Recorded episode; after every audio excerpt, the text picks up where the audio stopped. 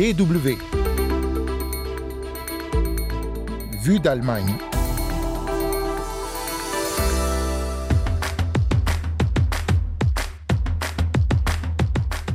Heute ist ein guter Tag für die Bundesrepublik Deutschland. Wir werden heute hoffentlich das modernste Einwanderungsrecht der Welt beschließen. Nous adoptons la loi sur l'immigration la plus moderne du monde. Les mots sont de la ministre de l'Intérieur allemande Nancy Faeser. C'était en juin. Le Bundestag, les députés adoptaient alors cette nouvelle loi sur l'immigration. Le Bundesrat, la deuxième chambre du Parlement, vient de le faire aussi et de valider ainsi définitivement cette loi en ce mois de juillet. On décrypte cela ensemble dans un instant. Et puis juste après, on part au Canada, où les coyotes, ces animaux qui ressemblent aux loups, prennent de plus en plus de place dans les villes, parfois dangereusement. Des brigades d'intervention sont même mises en place. Vous écoutez Vite Allemagne, willkommen, soyez les bienvenus.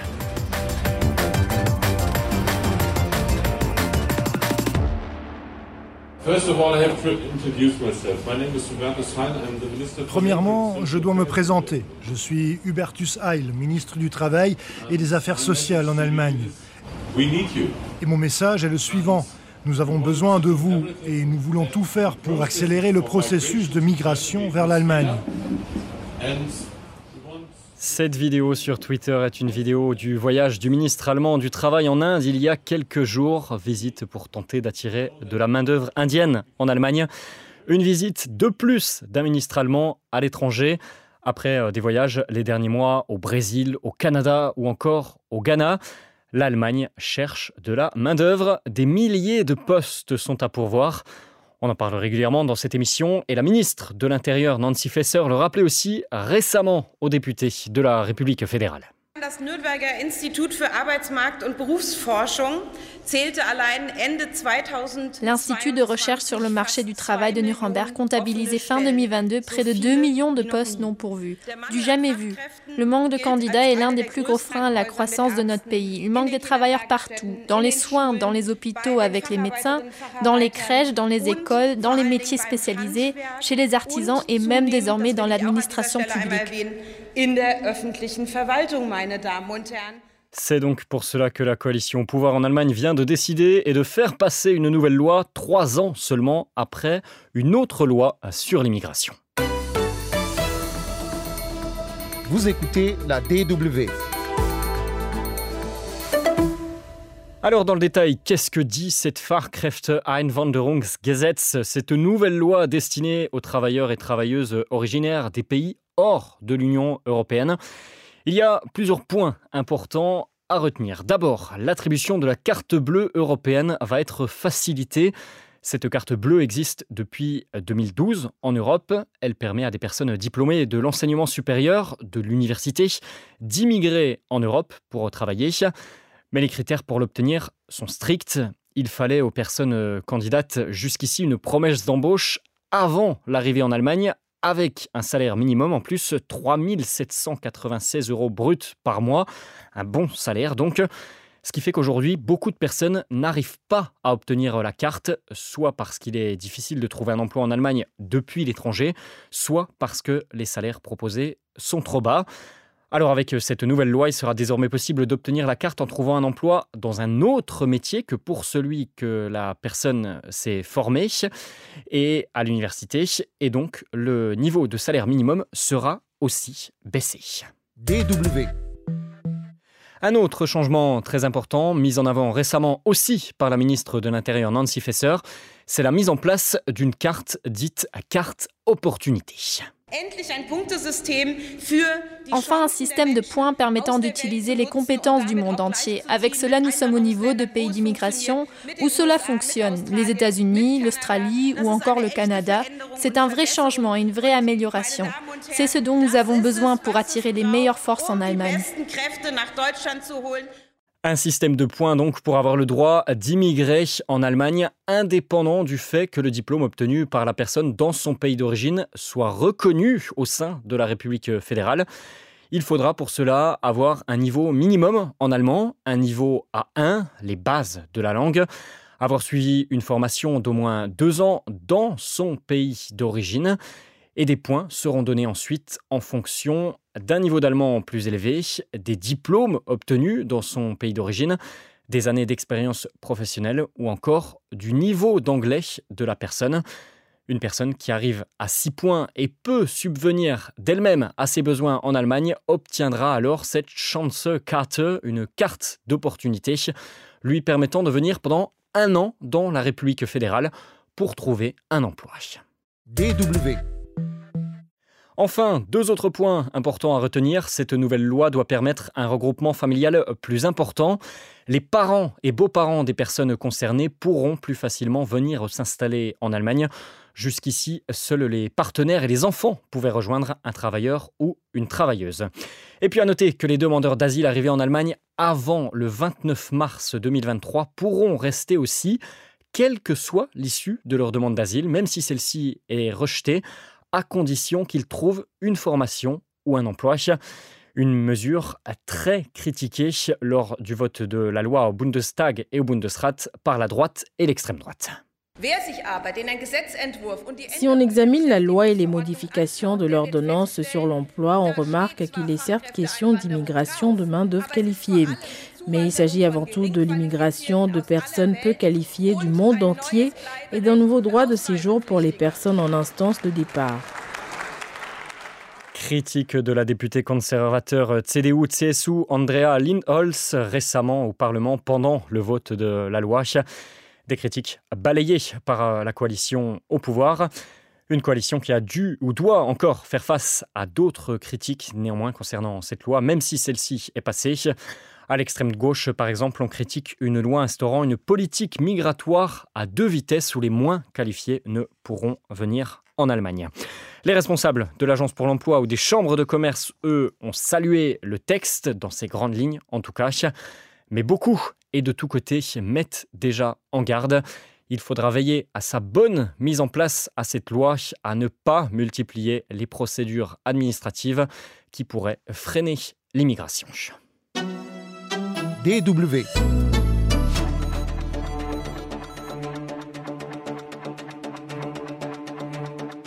Tout autre sujet, on ne résiste pas à vous parler de cette histoire rocambolesque en Allemagne, on ne pouvait passer à côté.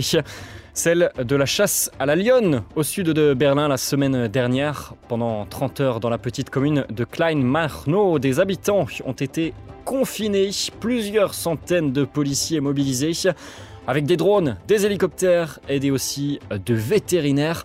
Chasse à une prétendue lionne qui rôdait et avait été filmée. La nouvelle a fait le tour du monde au cœur de l'été allemand avant finalement qu'au bout d'une trentaine d'heures, l'alerte ne soit levée. Des experts ont conclu que la lionne vue sur les vidéos était en fait un sanglier.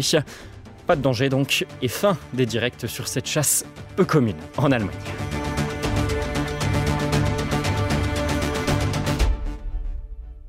Si cette histoire se termine bien, ce n'est pas la même chose au Canada, et c'est là que le grand reportage de cette semaine nous emmène. Là-bas, ce ne sont pas les lions ou les sangliers qui posent problème dans les villes, mais les coyotes. Ces animaux sauvages proches du loup sont de plus en plus nombreux en ville. C'est le cas notamment à Vancouver. D'après euh, la Société de protection des animaux de Colombie-Britannique, il serait par exemple entre 2 et 3 000 dans la région euh, métropolitaine. Alors ce n'est pas nouveau. À Montréal, une autre ville, le coyote, a colonisé la cité dès les années 70 mais les animaux sont de plus en plus nombreux. Aujourd'hui, des habitants dénoncent des comportements agressifs. La question de la cohabitation avec l'animal est posée. Récit et reportage sur place d'Alexis Gacon. On se retrouve au parc Aensik. C'est un joli parc du nord de Montréal avec euh, donc des enfants, des jeux d'eau. Et dans le quartier Aensik, euh, quartier-ville, il, y a des, il y a des coyotes qui ont déjà été signalés. On se retrouve ici pour s'entretenir avec Jean-Sébastien Auger qui veut nous raconter ce qu'il a vécu euh, à cause d'un coyote dans un autre quartier, Pointe-aux-Trembles, où il habite et où on en signale également. Mais c'est ça. Euh, moi, ça fait, ça fait quatre ans que je suis à, Pointe-aux-Trembles. Puis, euh, on reste sur la rue Julie dans le coin. on sait qu'il commence à avoir pas mal de, coyotes. Au début, je m'en faisais pas tant que ça. C'est comme, comme des pigeons puis des, des écureuils, ça on se dit, ben, c'est correct, c'est la nature, ça va, c'est comme des petits chiens. Mais là, quand il y a des gens qui ont commencé à, dire qu'il y avait eu des attaques sur les animaux, ça m'inquiétait un peu. Puis c'est ça. Moi, mon petit chien s'appelle Tipoel. Ça fait. ça faisait, sept ans qu'on l'avait. Puis c'est ça, mon fils, il l'aimait beaucoup. Fait là, on le sort en arrière. On le sort en arrière dans le cours. Puis là, j'entendais japper un peu. Je me suis dit, bah, c'est, correct, c'est normal. Hein. C'est, sûrement des gens qui passent. Puis à un moment donné, j'ai entendu d'un coup comme ça. Puis, puis là, je suis arrivé dans la cour. Puis là, j'ai vu, j'ai vu, il y avait un coyote qui avait mon chien dans, sa gueule. Puis euh, il a sauté. Il a sauté par-dessus ma clôture. Avec, avec votre chien? Oui, il est allé dans le bois, une clôture de six pieds, là. Puis, il est parti, il est parti avec mon chien, puis on l'a plus revu. Moi, je pense, pensais pas que ça, pouvait aller là, Je me dis, il faut qu'il fasse de quoi. Là, je sais qu'ils en, ont capturé deux, des coyotes, mais c'est pas deux coyotes qui vont changer quelque chose. Vous en aviez vu déjà avant dans le, dans le quartier, avant euh, que ça arrive? Oui, j'avais vu des coyotes, j'ai vu, je les voyais se promener des fois dans la rue. Mais ben, j'étais pas inquiet. Je me dis, bah, tu sais, c'est comme des ratons laveurs, des moufettes, puis des chats le soir pas, pas plus stressant que ça, là, mais là, quand ils commencent à manger nos animaux pour déjeuner, là, ça, c'est pas le fun, ça. Sur un groupe Facebook de quartier, les résidents partagent la photo et la localisation des coyotes pour essayer d'avertir les gens. Apparemment, quand on les voit le jour, les coyotes, c'est pas, c'est pas bon signe. C'est parce qu'ils ont, vraiment très faim. Ils s'intéressent euh, au stock qui est vivant, tu sais. Euh, chez nous autres, à Pointe-aux-Trembles, on a, des dingues dans les parcs.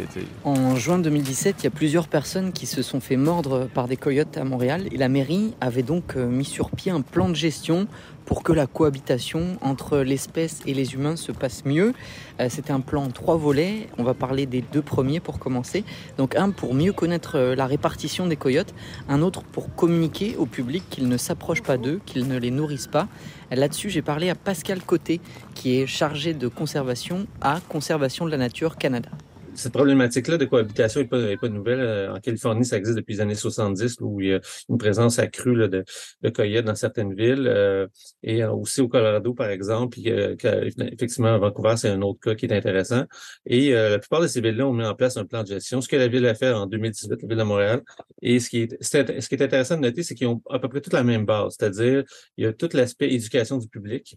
un des problèmes, qui arrive, pourquoi les coyotes, finalement, viennent à s'approcher des humains, c'est souvent ils vont créer euh, une habitude euh, de côtoyer ces humains-là. Donc, finalement, si les gens ont un comportement qui fait en sorte que les coyotes peuvent s'approcher, c'est-à-dire vont les nourrir, ça, c'est vraiment une grosse problématique de, nourrir les, coyotes. Les gens trouvent, ah, c'est cute, un, coyote, c'est bon, il doit avoir faim, donc ils vont leur donner de la nourriture.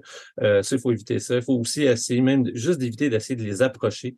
Donc, il, faut, il faut que l'animal sauvage demeure sauvage. Et le dernier volet du plan, c'est l'intervention donc avec une brigade d'effarouchement. L'idée c'est de leur réapprendre à ces coyotes à avoir peur de l'humain. Et si malgré tout ça, bien, on voit toujours des comportements agressifs, eh bien, les coyotes peuvent être capturés pour être euthanasiés on veut cohabiter avec le coyote, mais quand il arrive des, cas comme celui-là où les coyotes se sont habitués et là, ça devient problématique parce qu'ils sont trop proches des humains, ben là, dans ce, cas-ci, on n'a plus vraiment, ils n'ont plus vraiment le choix d'aller vers l'euthanasie. Donc, c'est pas, pas une solution, le A, c'est vraiment le dernier recours, en fait. Depuis deux mois, Montréal veut capturer et euthanasier des coyotes dans le quartier de Jean-Sébastien. Des coyotes qui seraient devenus donc agressifs. En fait, la ville estime que les bêtes en question ne permettent plus de coexister de manière, disons, sécuritaire avec l'humain. Quand, ça commence à nuire à notre, euh, notre régime de vie, ça, ça marche plus. Il faut que la ville intervienne et qu'il fasse quelque chose. Et pour Jean-Sébastien, même s'ils sont capturés, rien ne sera vraiment plus comme avant. Depuis que mon, chien est parti, là, je suis pas à l'aise que mon, mon, gars se promène tout seul. Euh, je, vais le porter à l'école, puis je vais le chercher à l'école, même si l'école n'est pas très loin moi, je, vais l'accompagner, puis il euh, n'y a pas un coyote qui va, toucher à mon gars. Et les photos de ces coyotes sont à retrouver sur notre site. Merci à Alexis Gaconque pour ce reportage. Vue d'Allemagne se termine avec cela pour euh, cette semaine. Ce numéro et tous les autres sont à retrouver sur notre site également. Je vous donne rendez-vous la semaine prochaine pour un nouveau numéro. D'ici là, alles Gute, portez-vous bien. À très bientôt. Tchuss